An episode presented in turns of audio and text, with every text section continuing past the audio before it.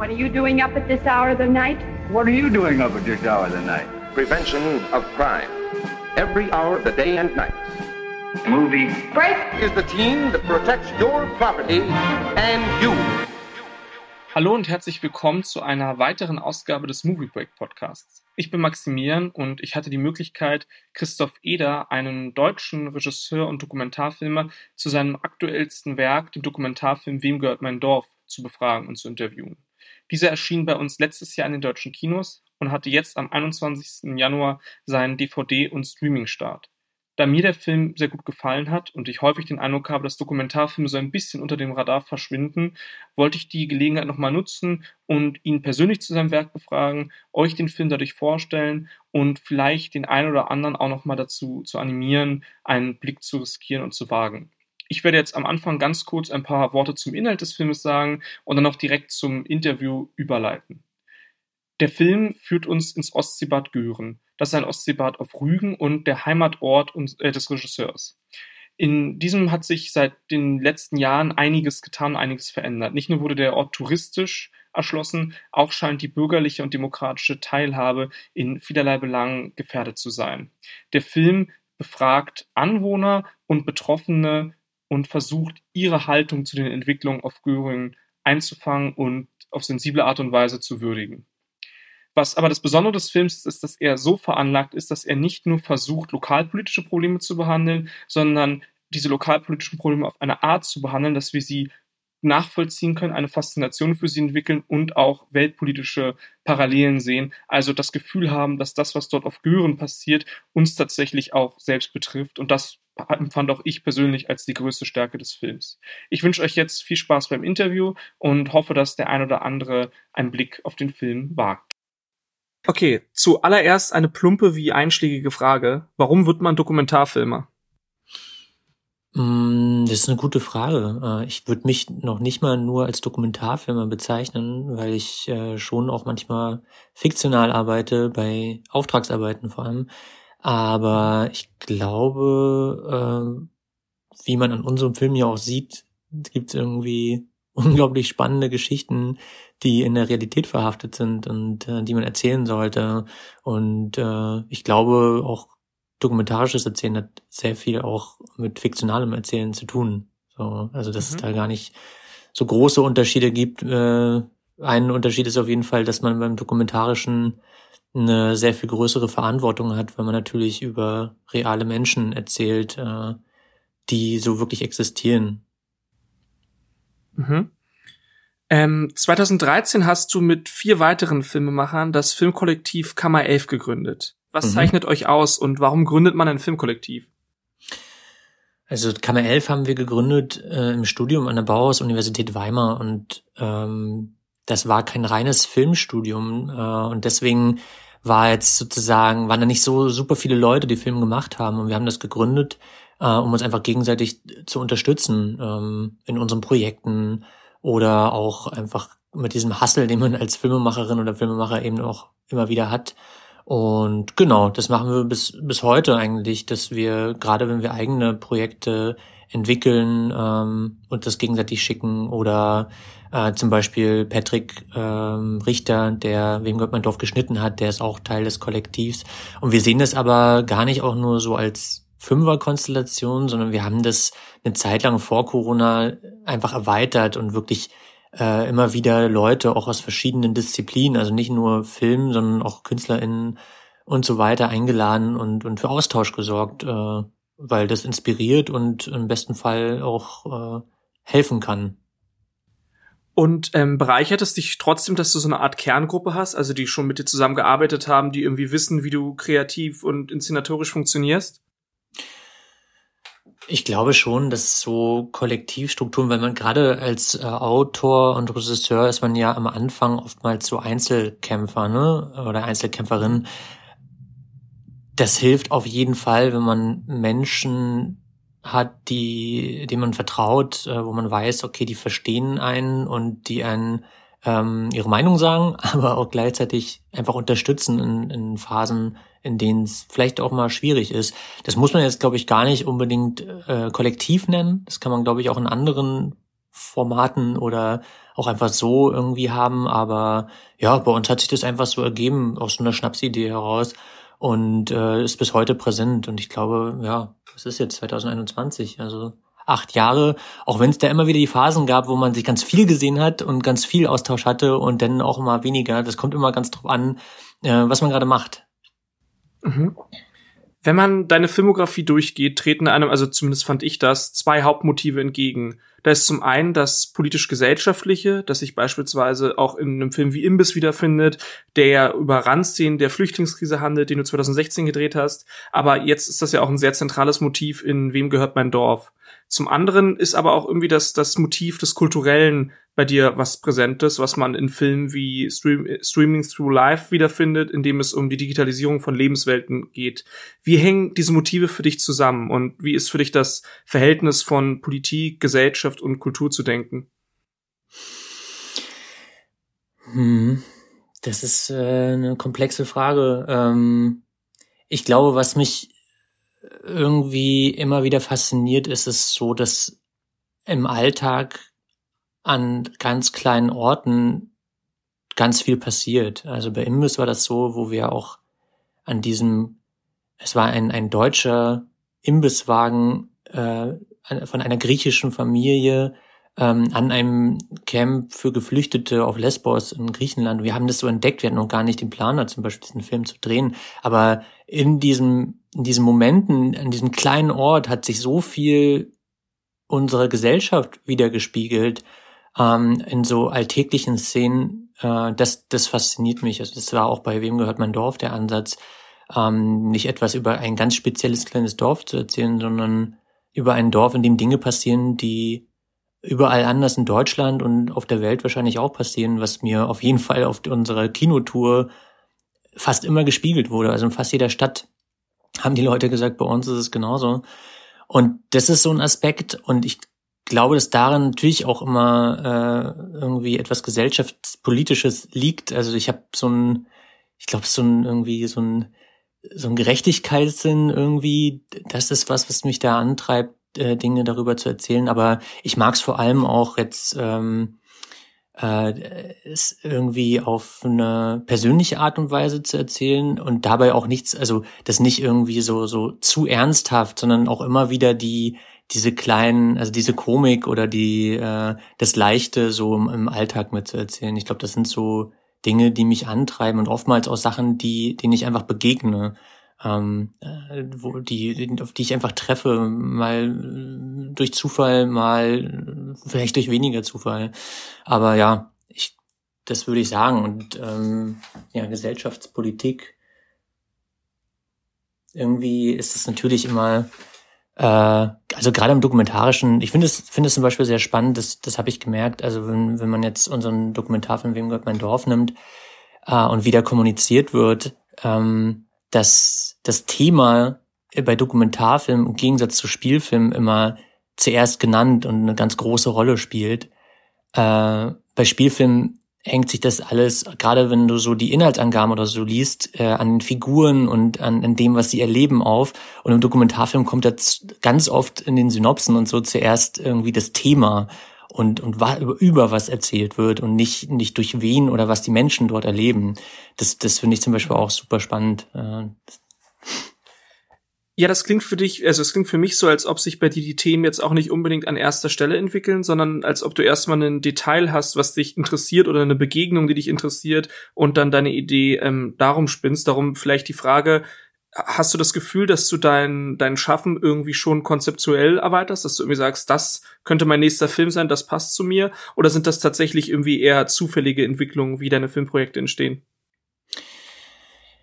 Ähm, also es ist schon so, dass zum Beispiel bin ich durch Wem gehört mein Dorf auf äh, dieses ganze Thema Transformation Ostdeutschland gestoßen oder mehr gestoßen, als es mir vorher irgendwie klar war.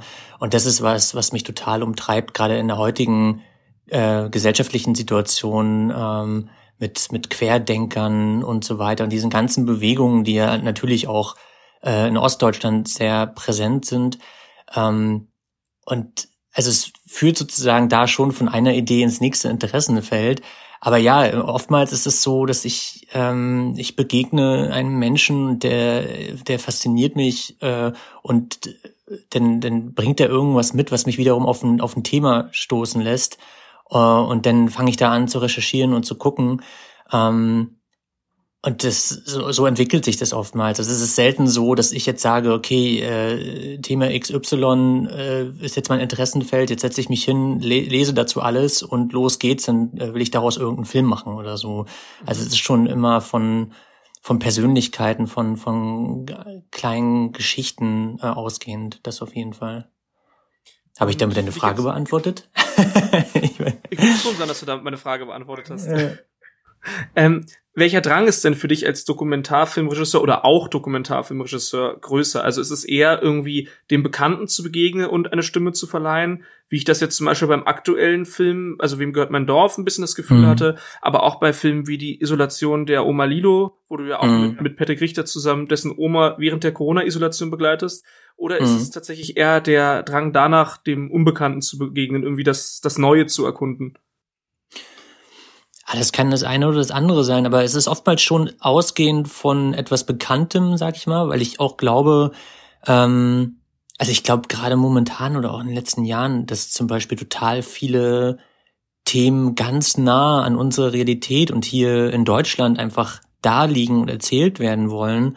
Ähm, und, und ich immer wieder vor allem hier auf, auf Themen treffe, wo ich sage, ja, das, das ist, hat Relevanz für unsere Gesellschaft und, und, und darüber möchte ich auch was erzählen, als dass ich jetzt zum Beispiel denke, ich muss jetzt in die weite Welt ziehen, äh, am besten noch irgendwie mit Fahrrad oder sonst irgendwas äh, umherfahren und ähm, äh, Dinge erkunden, die mir gar nicht bekannt sind. Das mache ich auch gerne, aber ich glaube eher im Privaten und um irgendwie vielleicht auch nochmal immer mal wieder abzugleichen, äh, wie sieht denn meine Realität aus und wie sieht denn die Realität von Menschen aus, die vielleicht auch ganz weit von, von meiner Lebensrealität entfernt sind. So. Genau, aber im Moment sind es doch eher Themen, die nah dran sind, die mich beschäftigen und äh, die trotzdem irgendwie unerzählt sind äh, aus meiner Perspektive. Mhm. Da können wir ja von da auch direkt den, den Bogen zu deinem aktuellsten Film schlagen, zu Wem gehört mein mhm. Dorf. In diesem mhm. geht es um das Ostseebad Gören auf Rügen, deinem Heimatort. Warum bist du filmisch zu deinen Wurzeln zurückgekehrt?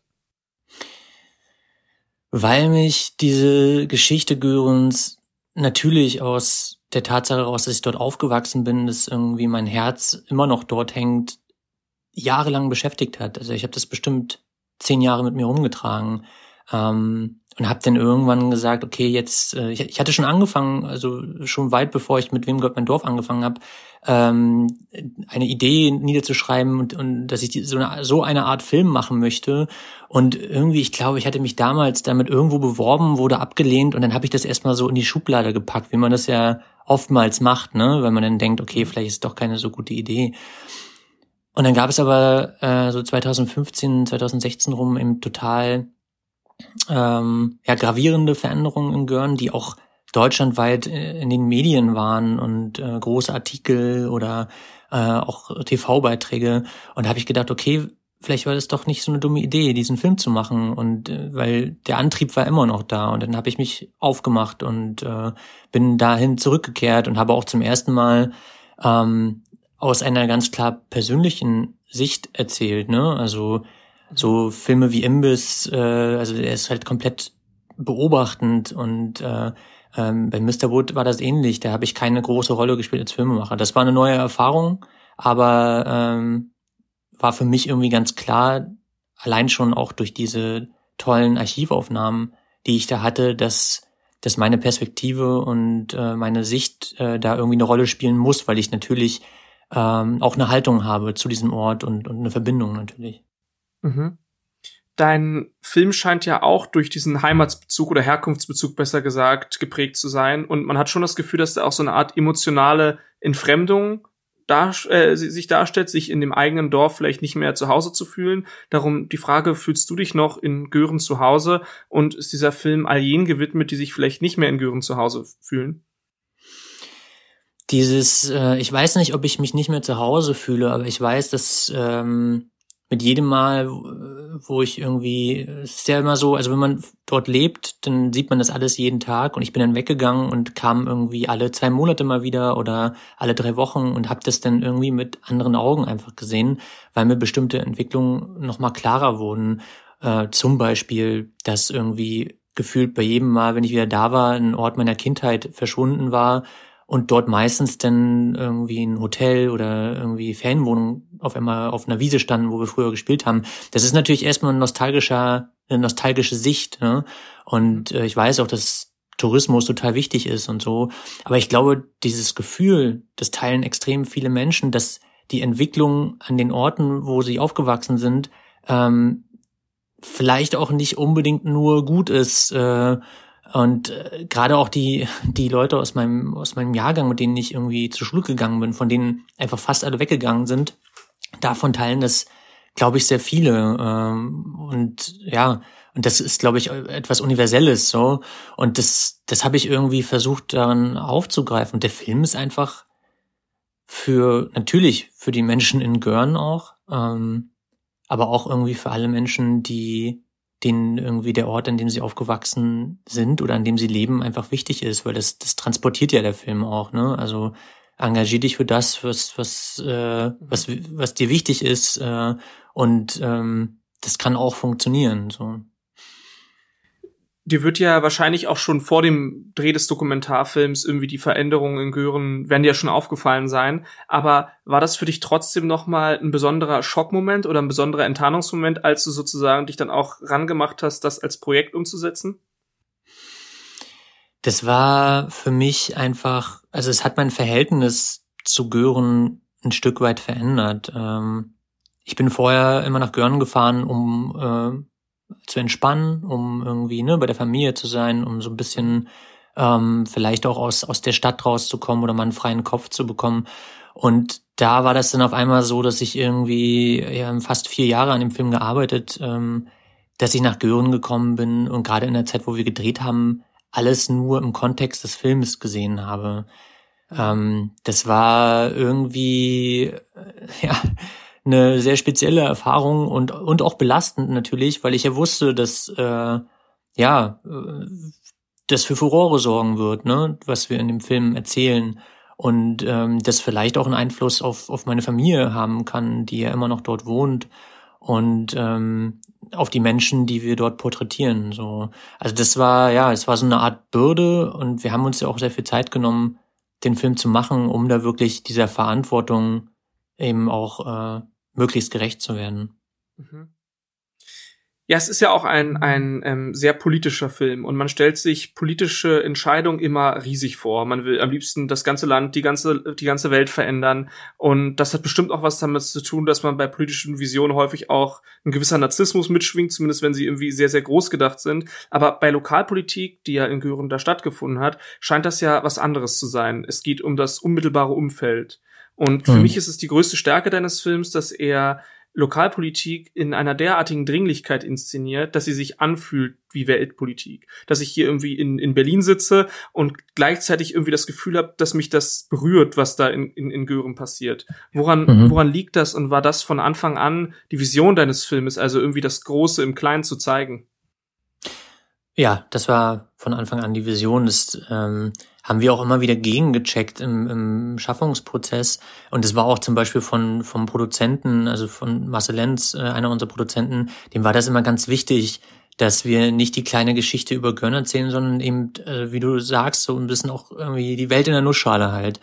Und ähm, das ich also man weiß das natürlich nicht ne also wir wussten bis zum also bis zu diesen ersten Testscreenings und so bis wir es Leuten mal gezeigt haben überhaupt nicht ob das auch funktioniert weil woran machst du das genau fest also was ist denn ähm, so allgegenwärtig dass Menschen aus Berlin aus München oder von der Insel Sylt irgendwie sagen ja bei uns ist es genauso oder ähnlich oder ich kann mich damit irgendwie identifizieren ähm, und das hat aber irgendwie funktioniert. Ich glaube, weil weil es so eine Allgemeingültigkeit eben hat und äh, weil scheinbar auch, selbst wenn es irgendwie um ein Baugebiet in Göring geht, dass Leute auf Baugebiete in, in München projizieren. So, das ist, das fand ich, also es war immer das Ziel, es ist irgendwie ganz gut aufgegangen, äh, wenn ich so die Reaktionen äh, nehme, die ich in, in den ganzen Kinoscreenings äh, hatte von, von den Zuschauenden. Äh, und ich glaube, das ist auch wichtig äh, und war auch gut so, dass und auch nur so konnte der Film irgendwie, ja, so eine Reichweite und so eine, ja, ähm, also sowas Emotionales bei, bei vielen Menschen auslösen. Mhm. Ich frage mich immer, wenn man so ein, ein langen Dokumentarfilm dreht, also schon in, in, in Spielfilmlänge dreht, ob man mhm. Gefahr läuft, während der während des Sammelns von vom Material irgendwie die eigentliche Vision aus dem Auge zu verlieren. Also musstet ihr euch immer wieder daran erinnern, dass es sozusagen auch um das große Ganze geht, oder fiel das dann einigermaßen leicht, nachdem man das am Anfang einmal festgesetzt hat? Mm, ich weiß nicht, ob wir uns immer da wieder dran erinnern mussten. Ich glaube, das war schon irgendwie immer präsent. Aber natürlich ist man total in die Geschichte verstrickt. Und was bei uns immer präsent war, war, okay, das und das passiert, aber wie bilden wir es ab? Weil wir bei allen Protagonistinnen und Protagonisten äh, am Anfang erstmal Probleme hatten, weil niemand so richtig mit uns drehen wollte. Das war es zum Beispiel sehr präsent. Wie können wir diese Geschichte überhaupt denn in 90 Minuten verpacken, die ja natürlich schon irgendwie, also ich glaube, der Film ist ist unterhaltsam und verständlich, ne? Und man fiebert auch mit. Das, mhm. das, äh, das freut mich total. Und das aber herzustellen war unglaublich schwierig. Also wir haben äh, so ein Jahr im Schnitt gesessen und ähm, hatten schon mal eine eine Form, die wir komplett über den Haufen geworfen haben, weil sie einfach nicht funktioniert hat, weil man es nicht verstanden hat. Und ähm, das, das war eine, eine ziemlich große Herausforderung.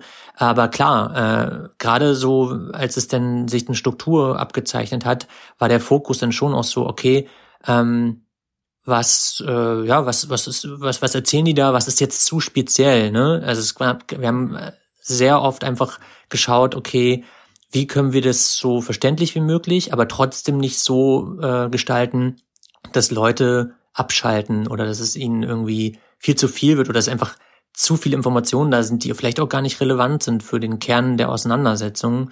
Ähm, und das, das war dann gerade hinten raus im, im Schnittprozess auch total präsent äh, und haben uns sicherlich auch immer wieder daran erinnert, dass das, äh, ja, dass das zugänglich sein muss. Würdest du sagen, du hast durch das Filmprojekt was Neues über dein Handwerk gelernt? Ich habe total viel gelernt, ja. Also ich habe wirklich, ich glaube, das ist wahrscheinlich ähm, der Film ist ja natürlich auch mein erster langer Dokumentarfilm. Mhm.